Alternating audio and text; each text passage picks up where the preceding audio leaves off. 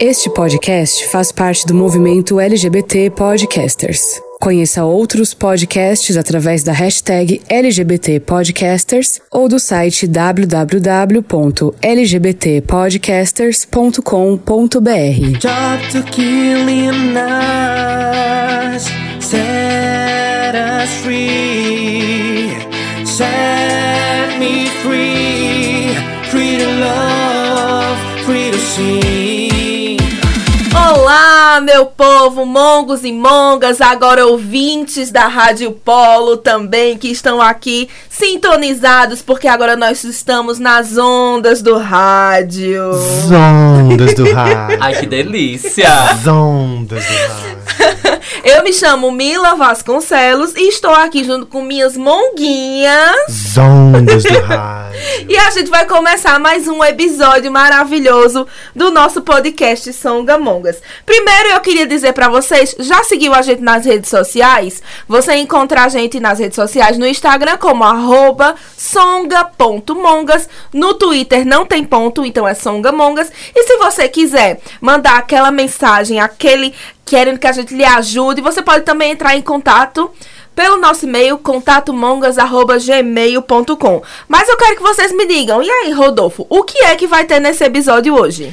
Olha, nesse episódio eu já não sei o que vai acontecer, porque eu tenho aqui algumas reclamações. No segundo episódio na Rádio Polo, a gente já pegou umas brigas aqui. porque eu tô sendo cobrado pra. Ai, vamos fazer o teste do microfone, fale direito, e que não sei o quê, e que não sei o quê. Padrão de qualidade, amor. Padrão de qualidade. Ah, pois então tá bom, vamos. Eu já tô com a cara feia aqui. Bora. Olha, elas, elas ficam chiques, mas o barraco não sai delas. Drico! Eita, E aí? Co- Nesse episódio, né? Você já ia me perguntar, é porque eu já sou adiantada. Ela ia me perguntar o que é que vai ter nesse episódio. E eu não respondi, responder. mas responde tu, mulher, vai. Tu não disse que ia ter barraco? Foi. Eita, nesse episódio a gente vai ter utilidade pública, a gente vai falar sobre título de eleitor, a gente vai falar sobre politização, né? Sobre essa nova geração aí que precisa tirar o título e, ou regularizar pra gente poder ter um país melhor no final de 2022, né? A gente tem um 2023 melhor, quem sabe, questões. E pra gente também ter um país onde você possa participar, ver que coisa massa, você ter voz e vez, vai lá na urna, dá uma dedada, já arrasa. Confirma! Eita, como vai ser tão bom! Eita, brilha uma estrela! Mas aí, como eu Shine disse, né? A senhora agora foi bem tendenciosa. Eu senti, eu senti. Eu senti. Ai, audiência. Ai, então vamos lá, né? Como eu disse, eu me chamo Mila Vasconcelos. Vocês me encontram em todas as redes sociais por arroba Mila Vasconcelos. Eu sou Rodolfo e vocês me encontram nas redes sociais como Rodolfo, R-D-O-F-O-O. No Twitter eu não sigo de volta porque é só para os meus amigos próximos. Eu sou o Drico é, e vocês me encontram em todas as redes sociais, inclusive no TikTok, que eu faço live todos os dias, pelo arroba drico.oficial. Escreve com K, tá? Não sou a Carol, mas também tenho K. Drico.oficial. Drey Drick é o call. E juntas somos as Songamongas! Olá, meus amores do Songamonga! Songamongas. Songamongas. Songamongas. Songamongas. Songamongas. Songamongas. Songamongas. A partir de agora,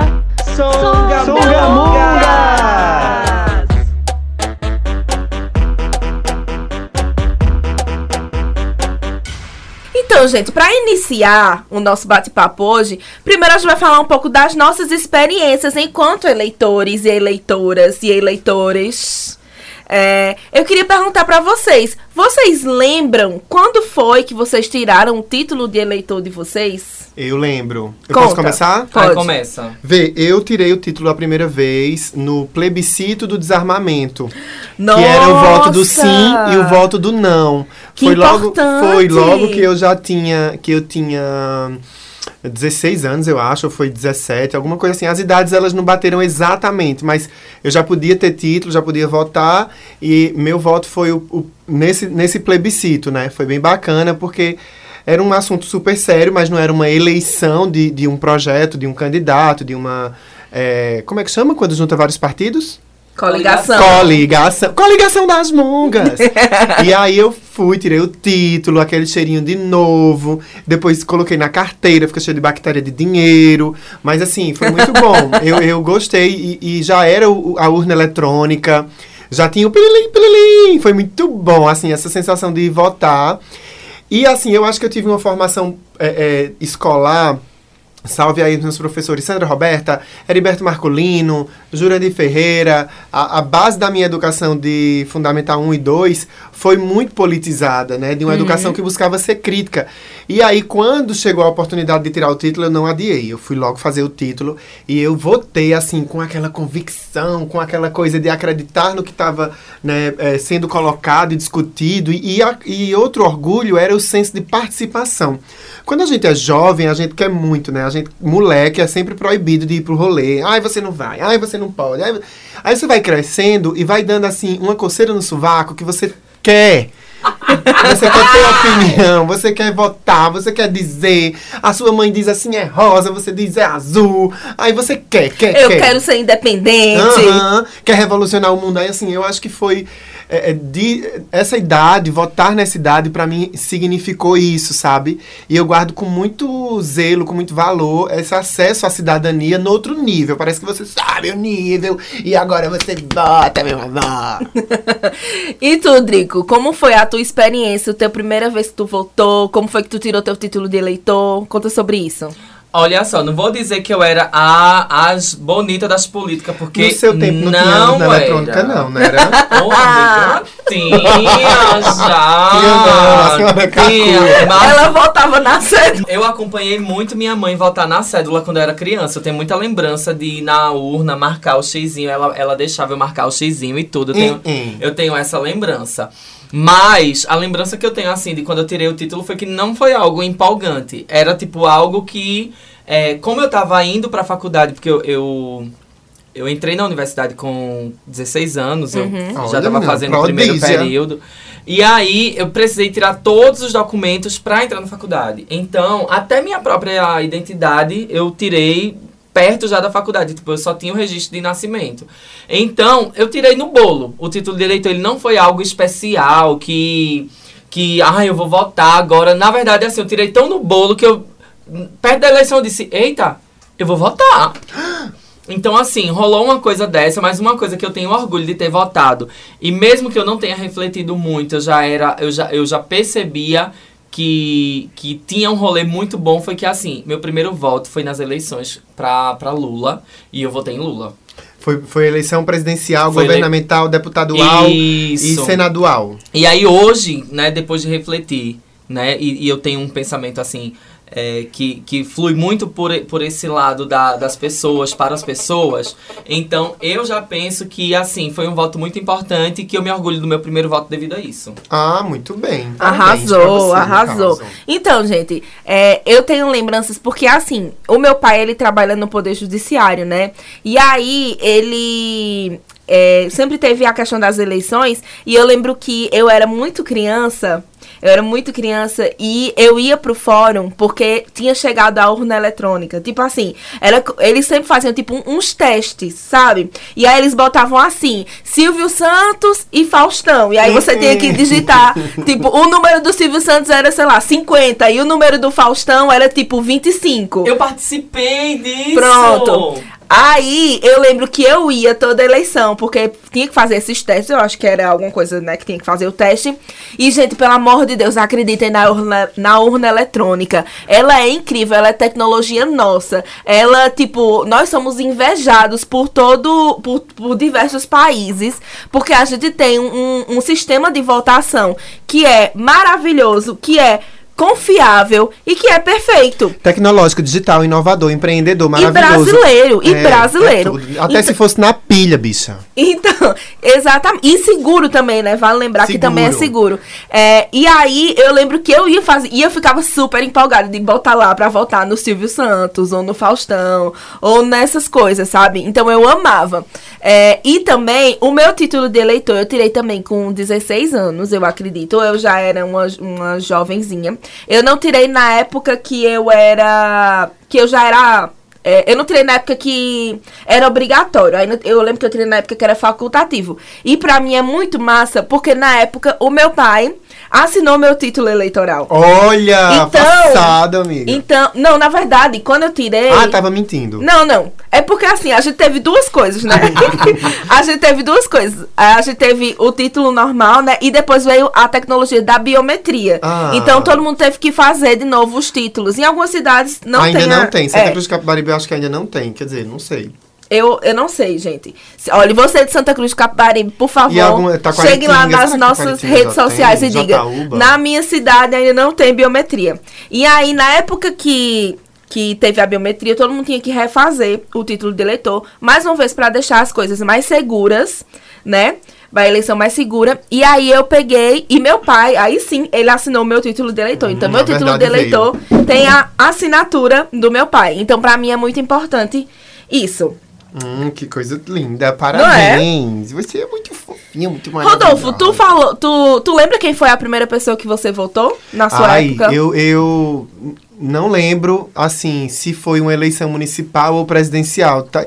E até esqueci de olhar no Google essas datas, porque aí a gente, eu até conseguiria. Uhum. É, talvez tenha sido municipal, e eu também sempre votei em candidatos e candidatas é, mais, direc mais orientados para política e projetos de esquerda. Uhum. É, eu lembro das, das eleições municipais, eu lembro de ter votado em eleição também para presidente, essa eleição, mas eu não lembro o primeiro voto para quem foi, realmente não lembro.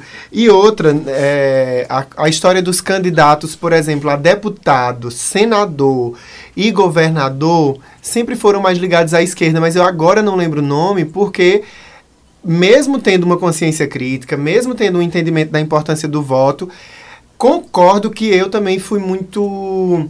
É, é, os- é, é, Influenciado. Meu, meu voto era também muito influenciado pela. Ah, a família toda vota nesse candidato. sim, sim. É, eu, a minha consciência política ainda era muito verdinha, Uhum. ainda era muito. Né? Então eu não lembro, realmente não lembro. Se eu for para o Google ver datas, eu consigo, mas agora, assim, de cabeça não. Então, Drico, a gente tá falando aqui, né? O, o Rodolfo falou sobre a questão da eleição, que ele não lembrava de- em quem foi que ele votou na época, e que ele também era muito influenciado por questões de famílias e amigos que diziam assim: ai, vota nesse. Ah, porque seu pai, seu avô, seu irmão, é, vota nesse. Você, você era influenciado pela sua família também, ou você sempre teve esse, esse pensamento crítico?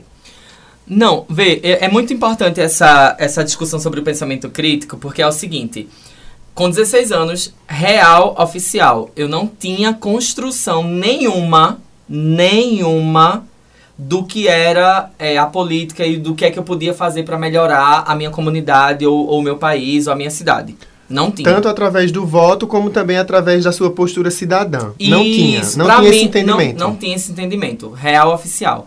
Eu vim começar a ter esse entendimento, e aí isso, e aí eu- isso já responde a pergunta de que eu era influenciado pela minha família, porque eu acreditava que o que a minha mãe pautava pra mim e os meus irmãos eram é, era aquilo que era assim o mais acertado, o O mais melhor, correto, né? era o melhor. Então, e assim, de certa forma foi. Uhum. Tá? De certa forma foi ao longo da, da, da trajetória da nossa família. É, sempre, assim, hoje é, eu percebo que as posturas, é, as posturas de militância da minha família sempre foram posturas muito, muito acertadas, socialmente falando, né? Do ponto de vista do pobre, do empobrecido, das melhorias sociais. Então, eu, eu lembro de uma coisa muito interessante que a minha mãe dizia sobre um político, por exemplo. É, ela dizia, olha, precisamos votar. Até o final da minha vida eu vou votar nesse político, porque foi ele que trouxe os hospitais pra, pra cá, pra nossa comunidade. E não era um político municipal, era um deputado, o nome dele era José Múcio. É, não vou dizer a vocês que eu sou um pesquisador da história da biografia de José Múcio, mas uma coisa eu posso dizer, que eu...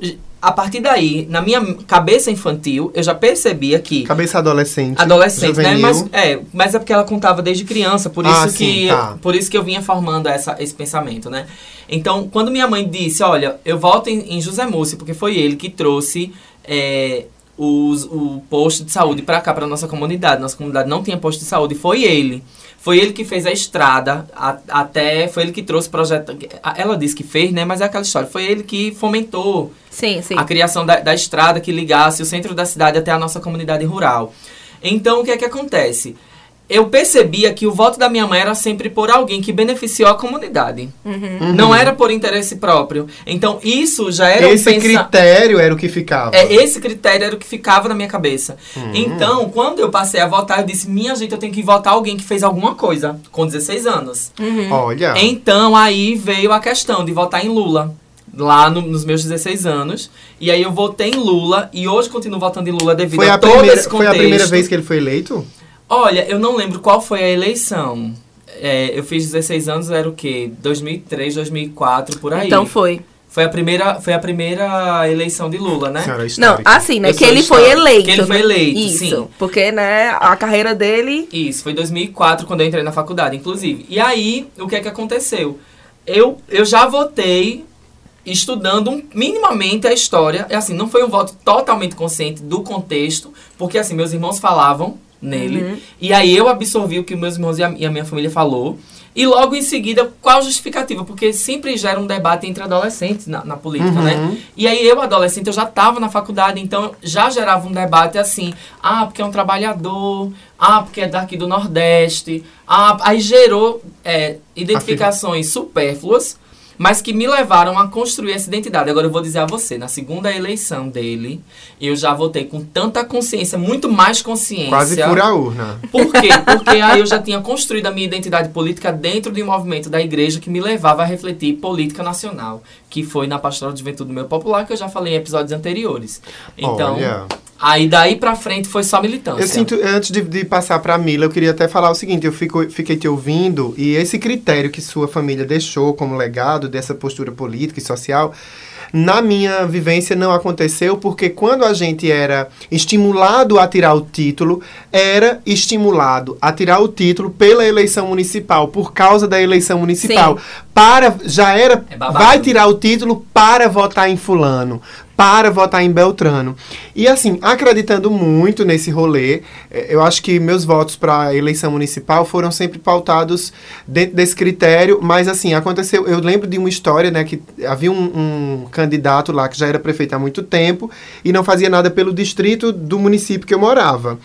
E aí, né, eh, o, o voto era para tirar esse cara do poder e colocar uma nova gestão que foi super revolucionária, que era na, na época o candidato Zeca e o vice Lulu.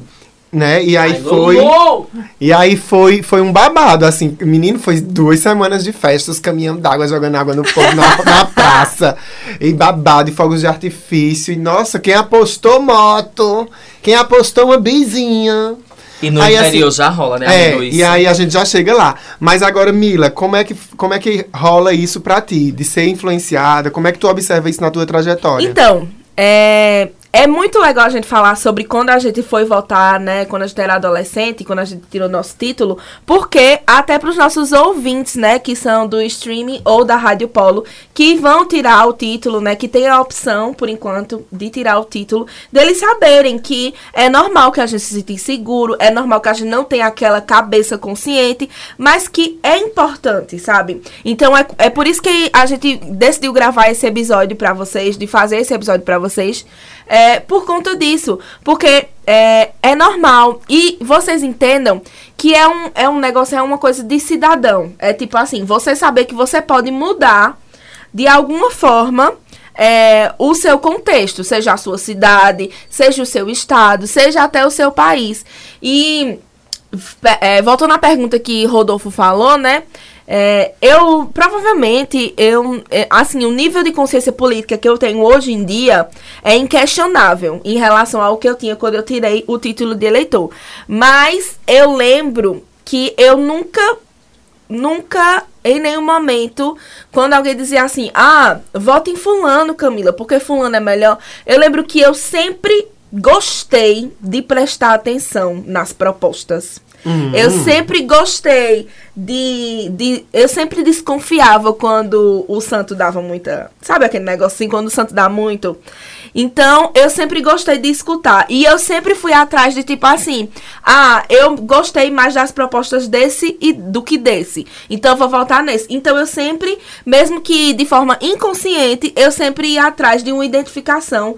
E não apenas porque alguém tinha me dito. Beleza, eu podia aceitar a sugestão, mas aí eu ia lá e procurava. Leitora, pesquisadora Exatamente. e detetive de candidato. É, porque assim, gente, é uma coisa que só acontece de tempos em tempos. Então, é, eu Tem acho que minimamente acertar ali no rolê, né? É. Assim, E buscar, né? Pelo menos. Exatamente. Eu queria fazer o seguinte, colocar em voga outro outro entendimento sobre essa geração de jovens de hoje, que é muito diferente da geração que nós fomos ao, ao ter 16 anos. Essa galera, hoje em dia, está muito mais informada, muito mais politizada, no sentido de estar discutindo pela internet, pelos grupos de, de alunos e nas escolas, discutindo racismo, discutindo etarismo, feminismo, machismo, discutindo é, até mesmo a pauta econômica, né? A gente, eu, eu tenho maior dificuldade de entender economia, bolsa de valores, emprego, taxa Selic, taxa do diabo, taxa do satana. Eu não, não, não consigo, né? Eu assisto o jornal nessa hora eu fico assim, boiando. Mas essa galera de hoje, os, os 16 anos, essa geração, que é a geração Z, está muito mais conectada com outro nível de Sim. informação que a gente não tinha.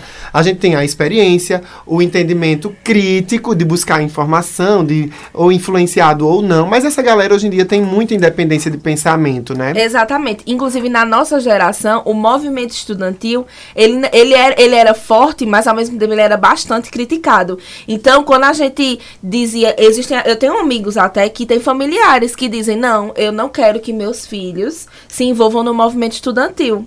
Porque acham que são vagabundos, acham que fazem baderna, esse tipo de Baderna. coisa. E hoje em dia a gente vê, ó, eu faço parte do movimento estudantil.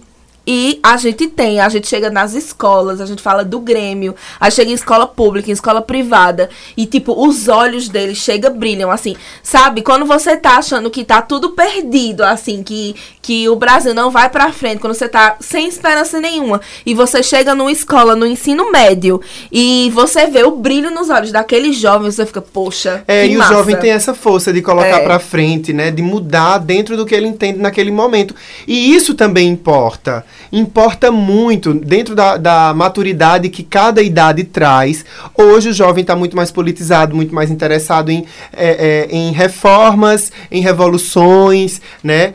De, de uma outra forma. O jovem de outras gerações também esteve de- a seu modo e o jovem de hoje tem acesso a muita informação. Eu confio muito nessa geração de jovens para além da dança do TikTok, que é uma parte boa da juventude também, se divertir, brincar. Uhum. Quando Eu a gente era jovem, a gente dançava A gente dançava o tchan, sabe? Cada, então, assim, cada geração tem é, uma. dança seu TikTok, É, é. mas é uma geração também que às vezes faz até dança do TikTok militando, com ativismo, com mensagem, com não sei o quê. E isso importa ao modo dessa geração agora. E existe um caminho onde isso é colocado tanto nas eleições como também na prática social, que é se envolver no Grêmio, participar das reuniões de alunos dentro das escolas, se envolver com associação, com trabalho voluntário e também participar formalmente do processo democrático, porque a democracia ela não acontece somente no dia da eleição, mas o processo democrático se dá e aí você vai e formalmente entra nessa, nessa, nessa bolha de participação popular que é emitir o título, pensar e escolher. E apostar numa proposta, né?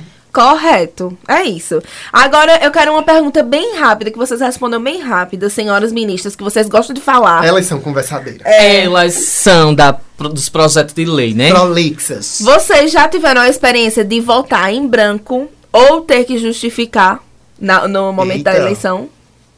Olha, eu nunca votei em branco porque assim, eu sempre tive esse rolê de que votar em branco não dá em nada. Quer dizer, dá, mas tipo, você, é você ceder o direito democrático. Assim, quando eu, quando eu era mais jovem, eu não sabia de tudo isso.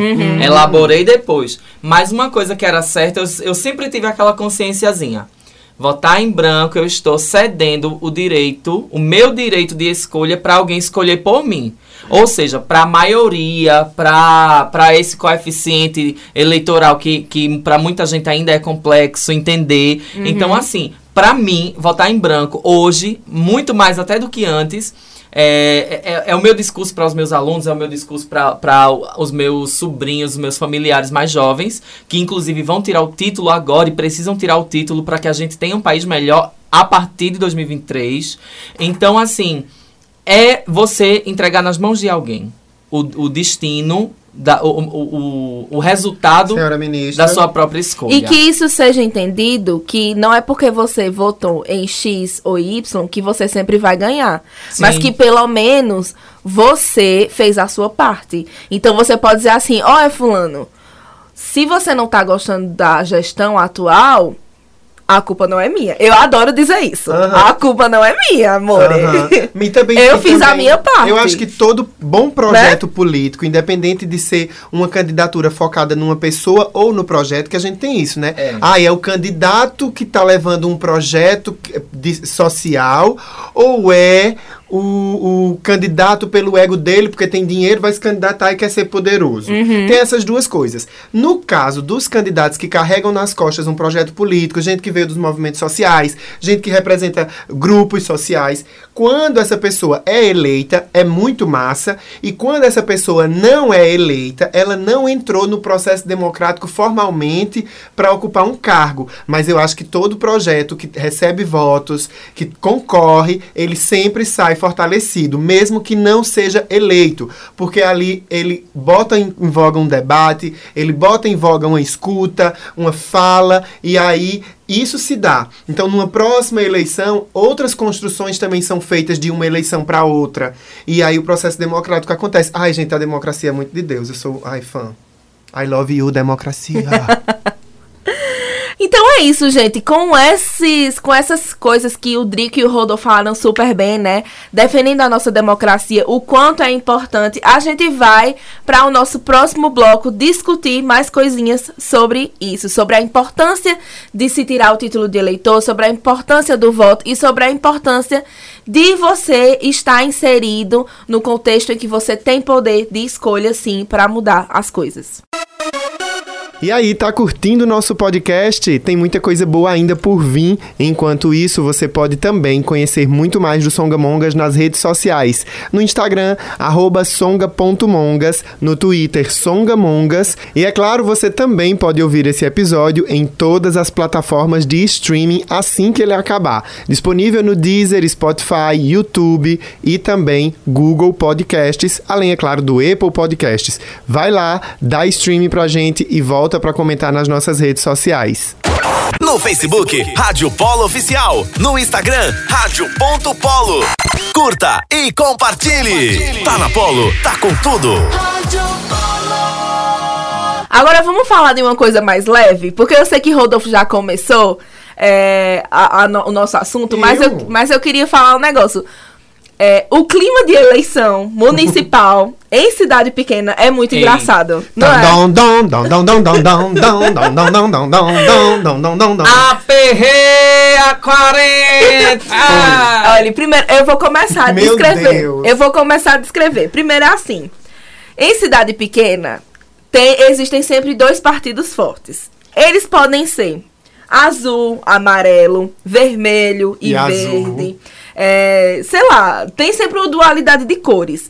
E nas eleições, a gente sempre tem aquele amigo que a gente fica intrigado porque não, go não, não está é, curtindo o, Não um está- candidato que a gente queria, né? É, eu tenho uma problematização a fazer sobre isso. Ah. A problematização é a seguinte: na cidade pequena, quando você briga pela questão da- das eleições municipais com aquele seu amigo, aquela coisa das carreatas, é, tem, tem gente que. Carreata, passeata, É. motociata, bicicleciata. Tudo. E aí a gente.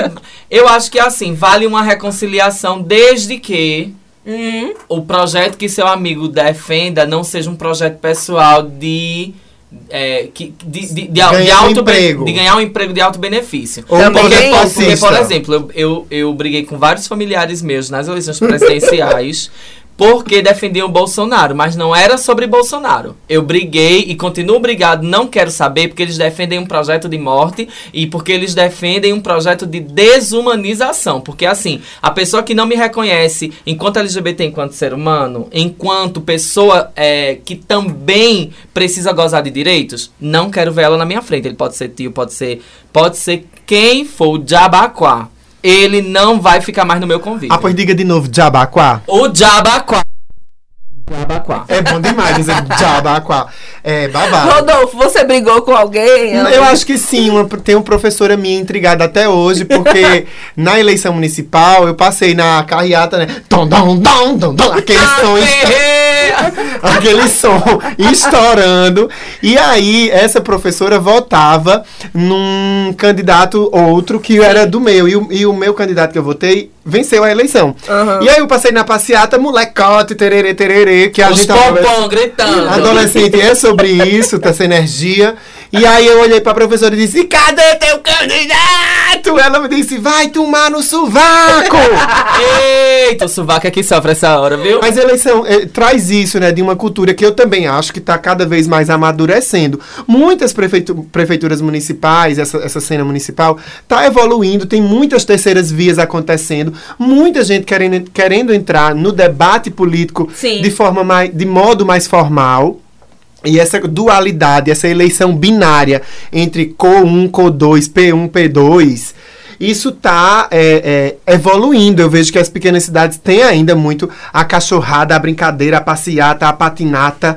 Tem tudo, mas assim, tá, tá mudando. Eu vejo que tá mudando. E, e as emissoras de rádio, por exemplo, dentro dessas comunidades pequenas, também tem muita importância de politização do, do cidadão, da cidadã. A Rádio Polo mesmo, eu, molecote, acompanhava os debates, né? Na Rádio Polo, na- Sim, os nas rádios todas. debates. Era uma farra, assim, uma coisa, né? Um acontecimento, é, é, Ai, sabe, gente, babado. eu amo, eu amo acompanhar debate. Eu Ai, assisto deixa- é. todos. Eu Deixa eu contar uma amo. coisa assim de Conta, intriga. É bem rápido. Conta, vai. É, Meu Deus. recentemente, nas últimas eleições municipais de uma cidade que eu conheço, Hum. é, aconteceu o seguinte: há muitos anos a- uma família tradicional não ganhava na política, porque lá a dualidade ainda existe, eu acho que como em muitos lugares. Qual a cidade? E aí, aí depois eu conto. Trabalhamos Nos com nomes. Nos ba- ah, é, falou, nem falou da cidade dele, aí quer saber da, da cidade Da que eu tô Quaritinga do. Norte. Então, aí lá na- nessa cidade, aí tipo, a família é, X sempre ganhava essa eleição. E a família Y passou muitos anos, 22 anos sem ganhar uma eleição. Oh, tadinho. Aí o que é que aconteceu esse ano? Ganharam a eleição. Aí tem uma, uma coisa, uma. É porque tem toda uma coisa conceitual. Fofocas políticas. Fofocas políticos. Tem uma coisa conceitual, por exemplo, um era, um era chamado, é, por exemplo, de rato. E o outro era chamado. 40. Então, porque 40 é uma, é uma, uma comida derivada do milho, que é tipo um cuscuz molhado de panela. Entendeu? Lá na minha, lá Maria. nessa região. Na tua Som da região de Mongas Serrinha também é aí. cultura. Ah, em Siriaém. Aí, amigo, olha, o que foi de. O que foi de, de, de- Você não lembra, não, quando você jogou fuba no meu terraço. Eu não sei o que lá, chamar o outro de rato. E aí, olha, É, foi tanta coisa, tanta coisa que aconteceu, gente. Nas Tan- eleições é. municipais de lá de tinha imagine, muito- desculpa, imagine vai. você amanhecer na sua casa, seu terraço tá repleto de, De de- de fuba. fuba por conta do 40. Meu Deus. E as bandeiras, menino, que no interior bota bande botava bandeira, a casa com bandeira vermelha, a casa com bandeira azul, as casas que tava desalugada, que não tinha ninguém, mas o dono botava pra dizer que ia, ali tem a voto. Olha, era uma luta. As, os jingles, gente, pegava música de axé. É. de chiclete com- Faz um jingle, uma paródia. é, Olha, eu não que- vou mentir que eu tenho um jingle de campanha, tá? Porque já fui candidata. Eita! Tenho um jingle. E que Ô, Mila! Menino, foi perfeito. 4 de novembro vou votar em você. Experiente, competente. Ai, ai, muito bom, gente. Então, agora a gente vai se encaminhando, né, pro final do nosso episódio. E aí, eu queria que você. Eu acho tão importante, assim, a gente tá nessa cachorrada, né? Porque a gente disse no episódio passado que o Songamongas é uma cachorrada, mas é uma cachorrada séria também, às vezes. E nesse momento sério, eu queria lembrar vocês, né? Tipo. é, o quanto é importante que a eleição, o momento de eleição, muitas vezes ele é muito tenso, ele é muito complicado. Mas aí a eleição uma hora ela vai passar e aí a importância de você acompanhar aqueles políticos que você votou. Sabe? Perfeito, boa, de você boa. cobrar. Aí às vezes a pessoa fala assim: "Ah, mas como é que eu cobro?" Oxente, você não sabe. O político não foi na sua casa pedir seu voto? Ele não disse assim, quando você precisar, vá lá na prefeitura, vá lá, não sei onde, me procurem. Então é a sua vez agora, meu amor. É a sua vez de dizer assim, olha, fulaninho, agora eu não tô falando de troca de favor, não, porque é diferente, É viu? diferente. Eu tô falando assim, você não tinha prometido que minha comunidade ia ganhar uma escola? Cadê essa escola? Cadê a creche que você prometeu? Cadê minha rua calçada? Cadê o saneamento básico? Então é muito importante que quando a eleição passar, que passar o frégio, passar a agonia, passar o intrigamento com fulano, com ciclano, Passar as apostas de terreno, moto. Isso, exatamente. É, você é, fique de olho no seu candidato, porque às vezes ele lhe engana. E não é, e não é, não é demérito de ninguém, não, ser enganado por candidato. Porque a gente sabe que eles fazem tudo pra conseguir seu voto. Se eles brincar, eles vendem até a mãe deles pra Vende, conseguir. Mas nem pisco, a cara nem treme.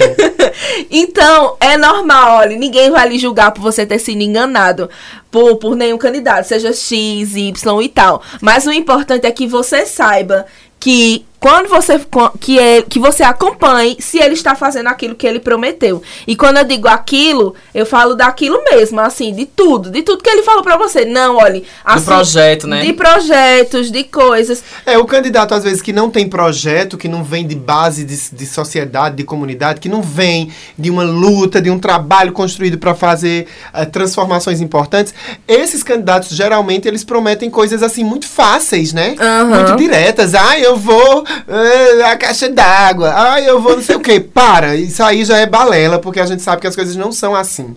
Né? Mas é importante, isso que Mila falou é perfeito. Amo, sou, quero ter gosto curto. Então, assim, além da, da gente ter essa importância de cobrar, né? Eu queria que vocês falassem um pouquinho por que, é que vocês acham que é tão importante a gente votar. Por que, é que vocês acham que. Porque eu entendo que às vezes as pessoas elas ficam meio assim receosas ou ficam assim, ah, eu fui iludido por político tal e todos os políticos do mundo, São nenhum isso. presta, nenhum presta, nenhum vai mudar nada, porque a gente dá esperança, porque eles vêm aqui, dão esperança e tal. E aí, como é? Como é pra vocês, assim, o que é que vocês podem dizer pra essas pessoas que estão meio que desacreditadas na política? Olha, eu diria o seguinte, primeiramente, é, o voto foi um direito conquistado por gerações anteriores às nossas e a gente é, e a gente desperdiçar o direito a, a, a no- ao nosso ponto de vista, é, a como a gente quer conduzir essa sociedade em qualquer instância, seja numa instância federal, estadual municipal, é a gente. É a mesma coisa a gente dizer assim. Olha, tá entregue aí o meu destino ao Mactub, porque já estava escrito. Então, quem quiser aí tomar conta do meu destino, tá tudo bem. Então, eu acho que assim, o voto é importante sim. As novas gerações precisam, mesmo sem tanta, quando eu digo sem tanta consciência, sem, sem profundidade de discurso ou, ou análise de conjuntura política, precisa minimamente saber para onde quer ir.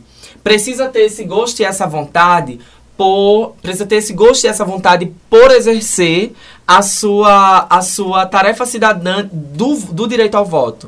Então, eu acredito que assim, a gente não pode deixar a peteca cair, nós somos responsáveis pela formação desses, dessas, desses novos jovens. E pelo amor de Deus, minha gente, tira esse título de eleitor. 16 anos, tira o título de eleitor. É, eu acho assim. é, o voto, para mim, é também uma estratégia coletiva. Eu penso que a gente vota nos objetos de desejo que a gente tem para a sociedade como indivíduo, indivíduo, né? Ah, eu quero um saneamento melhor para minha rua. Eu quero um um, eu quero poder bota- colocar meus filhos no futuro, quando eu for pai ou mãe, numa escola de qualidade. Então, isso é muito do individual, isso é muito do, do que a gente anseia Quer ter um atendimento digno nos nos, hospitais? nos hospitais, isso. É, é, é sempre de um anseio individual, mas penso que o voto também tem que ser olhado como uma estratégia coletiva. Para a gente poder se ver no coletivo, a gente tem que saber a- aonde a gente pertence. Não tem uma história que diz assim: quando você for rico, eu espero que você não esqueça dos seus. Eu espero que você não se esqueça de suas origens. Aí é onde pega. A gente tem que olhar e reconhecer as nossas origens antes de ser rico, antes de ficar adulto, antes de, de, de tudo isso. Porque as nossas origens, elas são o nosso dia a dia. As nossas origens é o boleto, é a gasolina, é a energia elétrica que está aumentando. As nossas origens e a nossa condição de classe social é o que diz de onde a gente está agora e como a gente se vê na sociedade. Eu posso não gostar de música popular, porque eu me acho muito erudito, muito. mas eu vivo numa vida que eu não posso ir num teatro para ouvir uma orquestra sinfônica. Então, assim, existe uma coisa que é o objeto de desejo, existe uma coisa que é o que é agora. E isso se chama consciência de classe. É claro que todas as classes sociais podem, precisam, devem ter direito a ir para uma orquestra sinfônica. Beleza, vamos embora e vamos trabalhar para a cultura estar espalhada para todo mundo. E aí eu vou voltar para o ponto, né? Eu fui abrindo parênteses. É, consciência de classe vai colocar a gente com o pé no chão para a gente entender. Eu sou preto, o que é que me interessa como homem preto? Eu sou mulher, o que é que me interessa como uma mulher para mim e para as outras mulheres? Eu sou pobre, eu vivo com um salário mínimo, a minha condição de, de colocar um filho na faculdade existe? Eu tenho um HB20 e acho que sou rico? Não, sabe? É, então, porque assim, tem você tem que também, olhar né? para botar o pé no chão, sabe? E entender. É, o HB20 parcelado em mil vezes. Ai, meu Deus, IPVA. e aí você olha para sua própria realidade, se reconhece e diz assim: qual é o rolê da minha realidade? O que é que a minha realidade precisa para além do meu HB20? Uhum. Entende? E se vê como coletivo a partir de então. Ah, então eu sou pobre. O que é que me interessa como homem pobre, homem negro, nananã, bicha, é, bicha nordestina, etc, etc. Depois que você tem essa consciência de si e de onde, do grupo que você pertence, aí o seu voto, o seu interesse, o seu, a sua busca é encontrar quem entrega alguma resposta de possibilidade para isso poder acontecer. Aí você diz assim, bom, então eu vou votar nesse projeto que essa pessoa sustenta, que esse homem, essa mulher, esse candidato, candidata sustenta, porque me, me diz respeito. Quando diz assim, me representa, não é porque tem uma conversa bonita e tá de paletó. Pelo amor de Deus. Aliás, paletó não representa. Vale o recado para esses candidatos do polo, para não aparecer nas campanhas políticas usando Dudalina, usando. Vai usar a roupa do polo. Eu, hein? Que inferno. Nossa, ele militou. É, bicha, umas bichas criadas na feira da Sulanca usando Dudalina. Dudalina não é daqui. Tem que aparecer com gola polo do Moda Center. Eu tô zangado. Contra, olha, próximos gestores, contratem, candidatos a gestores, contratem Rodolfo pra fazer o style. Marketing político! Vá, bicha, a senhora quer falar? Diga, diga. Eu vou falar o quê, mulher? A senhora tá dizendo que eu quero falar, nem, nem falei nada, não disse nada. então, apoio sal. Então, gente, depois desse fecho de Rodolfo, eu só quero dizer um negócio pra vocês. É, eu fico muito triste quando eu vejo pessoas dizendo que é, não se interessam por política, que acham política um negócio chato, que acham que política não se discute, que acham que política não vai adiantar em nada, que é perda de tempo, quando a gente acabou de ouvir de Rodolfo ele dizer que Basicamente, hoje tudo é política. A partir do momento que você acorda de manhã, a partir do momento que você vai na padaria comprar seu pão, que você compra o seu cafezinho para tomar todos os dias, você está fazendo política. O mundo é político, a sociedade é política. Não existe pessoas neutras, gente. Não existe neutralidade. E a forma com que você enxerga isso é muito importante. Então, eu, é, eu quero que com esse episódio, é, mais pessoas, sejam nossos ouvintes daqui da Rádio Polo, sejam nossos ouvintes do stream, dos streams, que vocês percebam que política é necessário, que política é importante e que durante muito tempo a gente viveu numa época em que as pessoas queriam que a gente não achasse isso necessário para poder pintar e bordar com as pessoas que precisam, tá? Arrasou na coxa. Gostasse? Eu gostei. Mas não é a coxa, a coxa vai vir agora. Eita, Drico, qual é a tua indicação para nossa coxa de retalhos? A nossa coxa de retalhos, gente, é um quadro que a gente tem aqui todo finalzinho de episódio do nosso podcast para indicar uma série, um livro, um filme, algo que você acha legal que você esteja assistindo e tal. Então, Drico, qual a tua coxa de retalhos? Minha indicação para hoje, na Coxa de Retalhos, eu queria deixar a série The Politician, que é uma série que, a- que a- ajuda muito a gente a entender os contextos políticos a partir é, desde a escola. Por exemplo, é, é muito comum ver nos filmes gringos, né, que eles têm grupos de debate na escola. Sim. Ah, é, ah, é grupo de debate, grupo de debate. E aí, para que serve grupo de debate? Para fomentar, para fomentar o pensamento crítico desde a juventude, a adolescência. É o que, é que a gente vinha falando no primeiro bloco, né, daqui do nosso podcast. De, de, de chegar aos 16 anos com um pensamento crítico minimamente formado. Queria te- ter tido isso na minha escola. Ah, eu também. Não teve, não teve, não teve.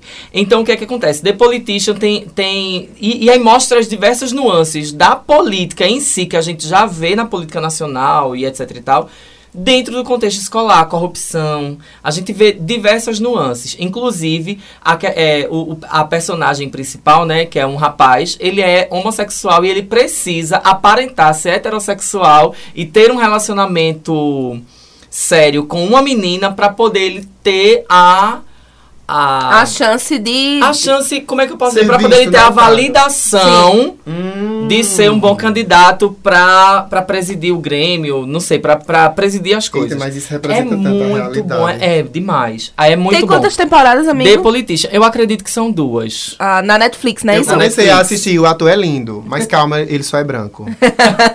Rodolfo, qual a tua coxa de retalhos? Qual a tua indicação? Vou reforçar o valor de coletividade, de se pensar como é, é, lugar de existência, cidadania, né, né, como eu falei agora há pouco, se reconhecer no seu rolê. E aí a minha indicação para vocês que são jovens, a gente passou o episódio todo est- estimulando vocês a pensarem a política com essa, essa coisa da participação, e eu vou recomendar que vocês sigam, busquem e se informem com influenciadores digitais que participem da mesma cena que vocês. A gente é admirador dessa branquitude, dessa coisa é, classista de seguir pessoas ricas, pessoas que nos inspiram, pessoas que isso, que aquilo outro. E são pessoas que tudo bem a gente seguir elas, mas a gente não tem nenhuma referência, Sim. assim, de vida, de viver essas vidas, sabe? Quando a gente ganhar na Mega Sena, talvez não sei questões, ou a gente enlouqueça, etc, etc. Mas assim, procura seguir criadores e criadoras de conteúdo que tenham a ver com o seu rolê. Você é uma bicha, vai procurar. Vai procurar a tua turma. Você, sabe, a tia Má, é, Gabriela Prioli, é, sabe, uma galera. Gabriela Prioli é riquíssima, mas assim, contribui pro rolê. A bicha contribui, a bicha tem um. Tem uma rolê. professora de história maravilhosa, que ela é incrível, que inclusive ela tem um vídeo incrível sobre.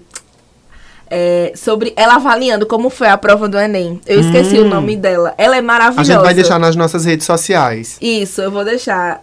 Lembrei, Débora Baldin. Olha ela aí, é maravilhosa. Ela é uma, prof- uma jovem professora de história. E ela, tipo, dá um show, gente. Sério, procurem o vídeo dela. Todo ano, o vídeo dela é o mais aguardado depois do Enem. É o, é o vídeo de avaliação dela do Enem. É engraçado, a gente chora, a gente ri. É, a gente, babado. Então, é, assim, é importante. Pronto, você é estudante, vai procurar quem está pensando sobre a educação, quem está pensando sobre os direitos dos estudantes, porque aí você aprende, você abre a cabeça, você, enfim, segue essa galera e põe essa galera para dentro da sua bolha para você aprender com elas. E depois também, quem sabe, você não vira aí um criador, criadora de conteúdos.